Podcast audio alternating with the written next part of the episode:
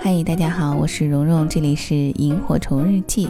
如果你还没有关注到我的微信公众号的话，就赶快关注起来，地址是蓉蓉幺六八。那今天呢，想跟大家讨论一个非常愉快的话题，叫做为什么东北人使人快乐？来自于公众号新事项的作者小象。因为我在看这篇文章的过程当中，几次都笑出声来，我觉得很好笑，所以想把这份快乐分享给大家。那作为半个东北人的我，嗯，东北口音非常的不地道，所以说在讲述的过程当中，遇到很多东北的句式，呃，如果说的不到位的话，希望大家不要吐槽我，吐槽太厉害啊。好的，那以下的时间我们就一起来听一下东北人。为什么让你快乐？为什么东北人让你快乐呢？开会的时候提到这个选题，我们全组人都笑了，因为我们公司有好几个东北人，坐的离我最近的是沈阳籍高级工程师大刘，东北口音浓重，每天都能听见他在隔壁组发出真诚的疑惑：“哎呀妈呀，咋又 bug 了呢？你可别搁这捅咕了，多拿出空来思考思考吧。”还有来自黑龙江七台河的运营同事小高，说话很喜欢拍大腿，即便很平淡的工作对话，也能让人莫名其妙的激动起来。说话呢，也总是很生动。有一次我们组讨论文章标题，主题的大概意思是：人做事儿不能在达到还不错的时候就对自己满意，习惯凑合的人生是很遗憾的。小高走过来说：“对。”总考七八十分最恶心，一句话深醒还在文绉绉的我们，当时就想为他鼓掌。总之，跟东北人在一起，可能当事人只是在正常的叙事，但是没听两句你就笑趴下了。我们到底在乐啥呢？我们先来说一说娱乐圈的泥石流——东北籍明星。他们活在高大上的世界，要上节目、参加国际影展、代言昂贵的商业品牌，但却喜欢表现出乡土化、普通人的一面，特别喜欢不以高大上自居。比如雷佳音吹雪，他去参加金马奖颁奖礼，记者采访的时候，他回答说：“吃的还行，嗯，但确实是没吃饱。”林更新在节目中读来信，认错字儿了，“林狗你好。”哎呀，我看成了个林狗你妈！一般明星真的不敢这么耿直，实际上在有些情况下显得不体面。但东北人好像不是很习惯体面，跟明星身份或高级场合一造成反差就很好笑。还有半个东北人福原爱在微博上宣布婚讯，本来是挺感人的一事儿，但紧跟着就收不住了。谢谢老公，为了我们的爱情整这个戒指。整这个万能动词真是东北话的文眼呐！东北电影《钢的琴》里，王千源他也是东北人，他饰演的父亲给孩子讲贝多芬，片段是这样子说的：“爸爸不给你讲过贝多芬大爷的事儿吗？贝大爷耳朵就背，他就听不见。”东北人说话，或者说东北人骨子里很喜欢消解、消解意义、消解矫情、消解高大上，总让你觉得都是人，整那事儿干啥？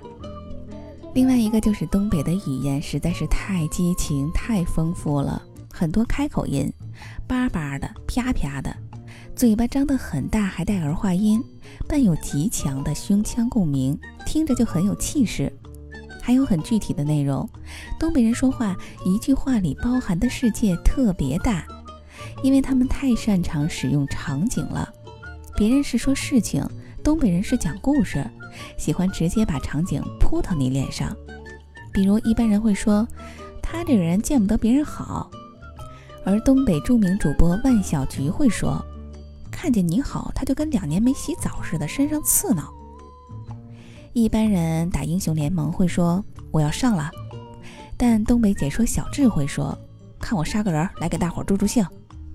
一不小心骑摩托车摔倒了，东北人会说脑瓜子嗡一下子，心砰一下子，地下扑棱一下子，摩托车呼隆一下子，干苞米地里去了。用词很生猛，尤其是擅长使用气势恢宏的动词、拟声词、形容词。做不叫做，叫整；蠕动不叫蠕动，叫雇佣。还有很多非常神奇，你都不知道哪儿来的，却又莫名很生动的词，比如说捶你一拳的东北话叫给你一电炮。我沈阳的朋友从小就被他妈这么喊大的，你再整这些没用的，我就给你一电炮。还有那些东北自创的四字成语，稀里马哈、嘁里咔嚓、呜呜喳喳。你长得乌鸡六瘦的，埋了骨胎的，在那儿一站吊儿郎当，嘚嘚瑟瑟，呜呜喳喳，一张嘴说话秃噜反掌，做事毛了稀里马哈的，太有想象力和画面感了。光听就能联想到动作，听多了我都嫌普通话单调。如果说普通话是直线，那有了这些词，东北人说话就是波浪线，间杂几个大波浪。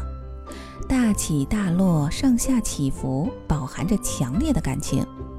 东北人要是出本字典，能提供多一个维度的语感。我的东北同事说，只有这么说话，才能深刻地感受到这个世界的存在。东北人还很喜欢抬杠，天生的杠精，但是是不招人烦的那种，不是故意杠，而是本能杠，控制不住。比如说，你知道吗？我昨天，我不知道。领导，明天我想请个假，我要去，不行。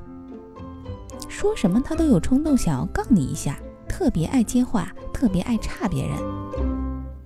谢娜说：“你觉得死和美，我选什么呀？”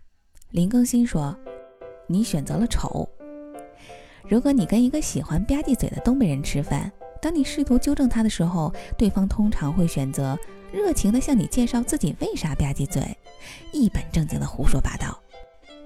逗你反而不会反感，所以算是可爱的杠精。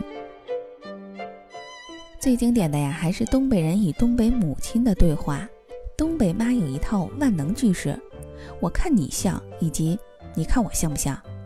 比如说，妈，我想要自行车，我看你像自行车。妈，我想要游戏机，你看我像不像游戏机？瞬间把你怼没电。或者他本来也会给你买自行车、买游戏机，但是一定要来这么一句。虽然问题是，仔细想想，这个句式根本没有内在逻辑呀，但就这样流传下来了，被怼的人还会笑。还有一点在于，东北人真的爱演，在他们眼里，生活到处都是镜头，说起话来根本不需要搭档，自己撑完全场，有观众就行。每个东北人都积攒了不少口号式的段子，只要一提到相关关键词，就会触发到他们身上的开关。东北人的自我美化也让人快乐，比如说刘烨说他看到自己忽闪忽闪的大眼睛，心都化了。林更新给自己起的网名叫“九亿少女的梦”，一点都不羞耻。王千源呢，觉得自己演的是偶像剧，还笑得哈哈的。雷佳音的《吹雪》最近还被大家跟刘昊然做成了对比图。记者问说：“你觉得自己跟刘昊然有什么区别呀？”雷佳音说：“我自己看就是就感觉是一个人呐，只是一个是年轻的雷佳音和一个老的刘昊然嘛。”